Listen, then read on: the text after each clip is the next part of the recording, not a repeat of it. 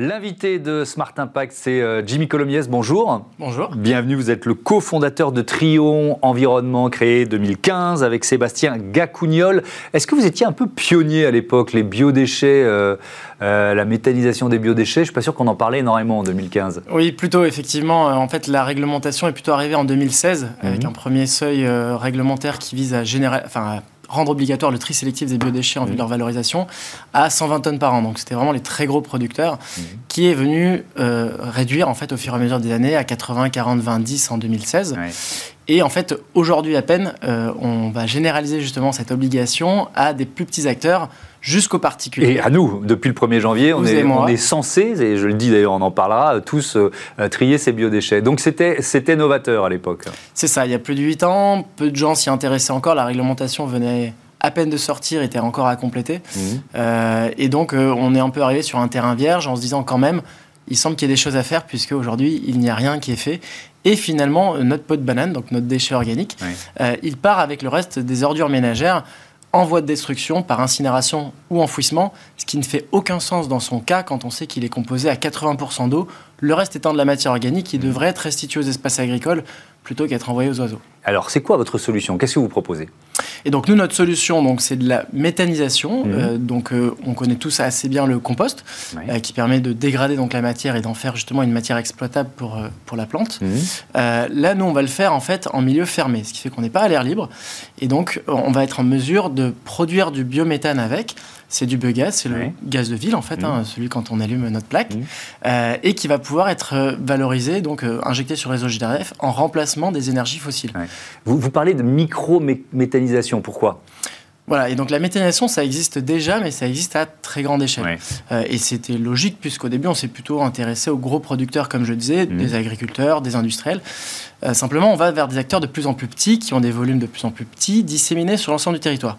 Et donc, si on, applique ces grosses unités, elles vont devoir rayonner sur des très longues distances, mmh. avec une logistique assez lourde hein, de collecte. Et cette collecte, elle va avoir un impact économique qui va peser sur le coût de gestion du déchet, mmh. et surtout environnemental et social, puisqu'on va générer du trafic, etc. Ça nous, ça nous place des centaines, voire des milliers de camions sur les routes. C'est ça. Donc, mmh. nous, on va plutôt le faire à petite échelle, à l'inverse. Donc, on va être plutôt 10 à 20 fois plus petit que des unités conventionnelles. Et en fait, cette échelle, elle nous confère pas mal d'avantages. Euh, ça va nous permettre, par exemple, d'avoir des solutions qui sont un peu standards, modulaires, et qui vont être euh, avec une implantation beaucoup plus simple. Simple et rapide, d'ailleurs. Unité habituelle, c'est 4 à 8 ans euh, de projet. Mhm. Pas mal de, projets, malheureusement, on, on, subit des recours, puisque les gens veulent bien faire de l'environnement, mais si c'est pas trop près de chez eux, ou du mmh. moins s'il n'y a pas une perception de risque et de nuisance trop élevée. Et dans notre cas, en fait, justement, le fait d'avoir tout réduit nous permet d'avoir quelque chose qui est euh, à taille humaine.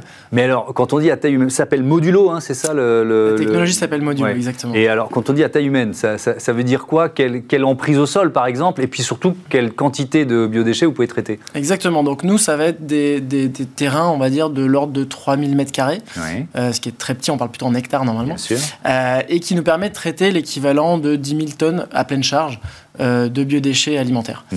Euh, Donc vos clients, pardon de vos clients c'est plutôt des collectivités locales, euh, ça peut être des entreprises qui, qui, C'est tout type de producteurs en fait, parce qu'initialement c'est vrai que c'est plutôt les gros producteurs, donc on va dire la grande surface, mmh. la restauration collective, puis la restauration traditionnelle, et maintenant on va même vers les petits commerces et les particuliers. Et l'enjeu de toute façon justement de notre échelle, c'est qu'on est certes à petite échelle, mais pour tous les acteurs de l'échelle. Donc contrairement à des solutions qui vont être individuelles, là on va vraiment avoir une, une force qui est de proposer euh, ce mode de gestion à tout le monde. Hmm. Et donc ça, c'est une vraie force pour la collectivité, puisqu'aujourd'hui, c'est elle qui est censée mettre en place euh, la solution pour ses administrés, hmm. et qui euh, bah, va devoir gérer avec différents types d'acteurs et euh, d'implantations. Euh, en zone pavillonnaire, on n'a pas la même gestion qu'en zone euh, rurale ou, autre. Et donc là, l'idée, justement, c'est de fournir avec un panel de solutions, puisqu'on a notre unité de méthanisation, mais ensuite on a tout ce qui va autour de la collecte et du tri sélectif, mhm. pour justement fournir une solution à tous ces acteurs-là.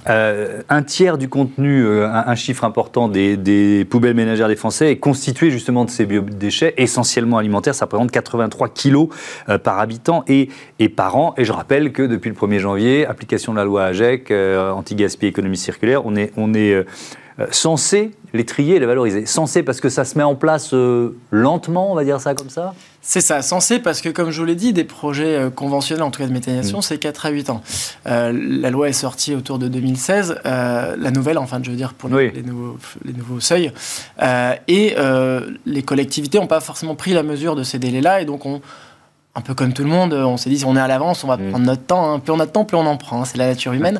euh, donc on a un peu attendu le dernier moment et aujourd'hui on se retrouve par contre au pied du mur puisqu'on se rend compte qu'il y a une réglementation euh, qui est en place, mais que les solutions elles sont pas atteignables si facilement. Mm. Et donc c'est là où justement nous on vient avec une solution qui va être intéressante pour eux. C'est que déjà on arrive avec une solution qui est clé en main on va nous pouvoir leur proposer l'intégralité des prestations depuis le développement du projet, la réalisation, l'exploitation. Mm et jusqu'à la collecte si elle le souhaite ou si euh, les acteurs en place ne sont pas encore euh, forcément avancés sur le sujet.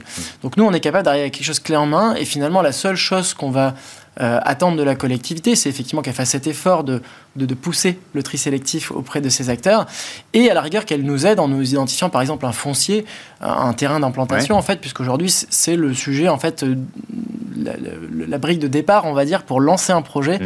et donc pour commencer toute l'aventure. Ça concerne plutôt euh, des zones rurales, euh, périurbaines. Euh, j'imagine quand même que les grandes agglomérations se, ont anticipé et, puis ont déjà des systèmes de collecte et de méthanisation. Oui, non? Certaines, oui. pas toutes. pour certains quartiers, voire pour certains types d'acteurs. souvent les plus simples, forcément, mmh. on, va, on va à l'essentiel euh, au début.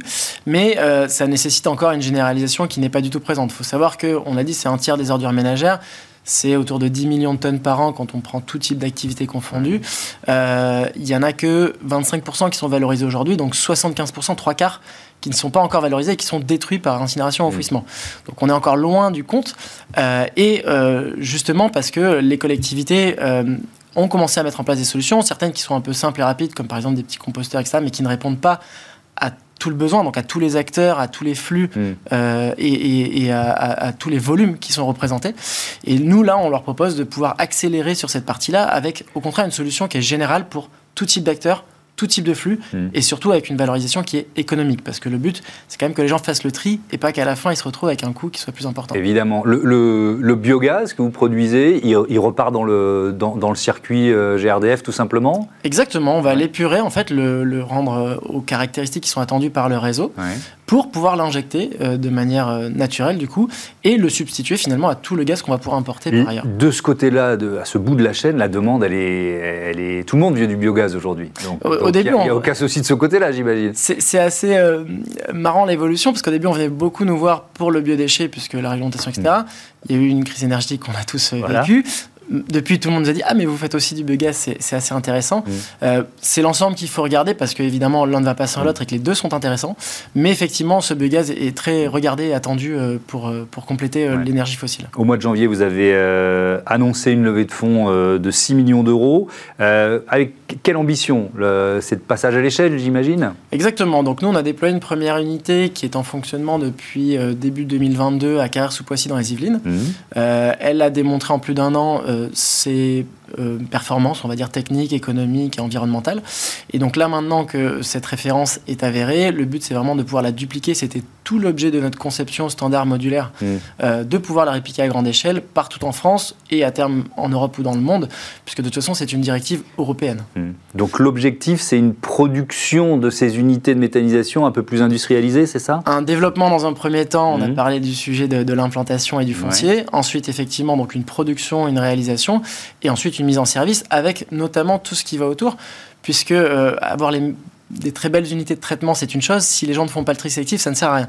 Et donc nous, l'enjeu, c'est vraiment de pousser encore une fois cet effort-là mm. pour aussi sensibiliser et, fournir les moyens adaptés à tout type de mm. producteur pour capter un maximum de flux. Un méthaniseur, c'est euh, une ICPE, installation classée pour la protection de l'environnement. Ça suppose un certain nombre d'obligations?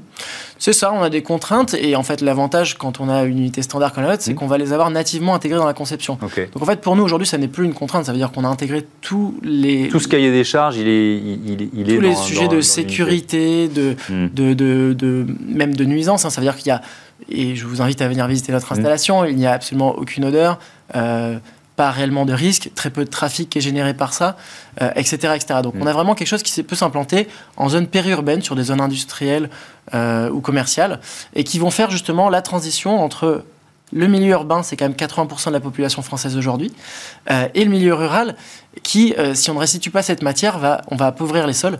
Donc là, l'enjeu, c'est vraiment d'être au milieu, de faire cette transition-là, de mm. permettre à ces deux mondes de communiquer, et surtout de faire du circulaire en restituant cette matière organique aux espaces agricoles.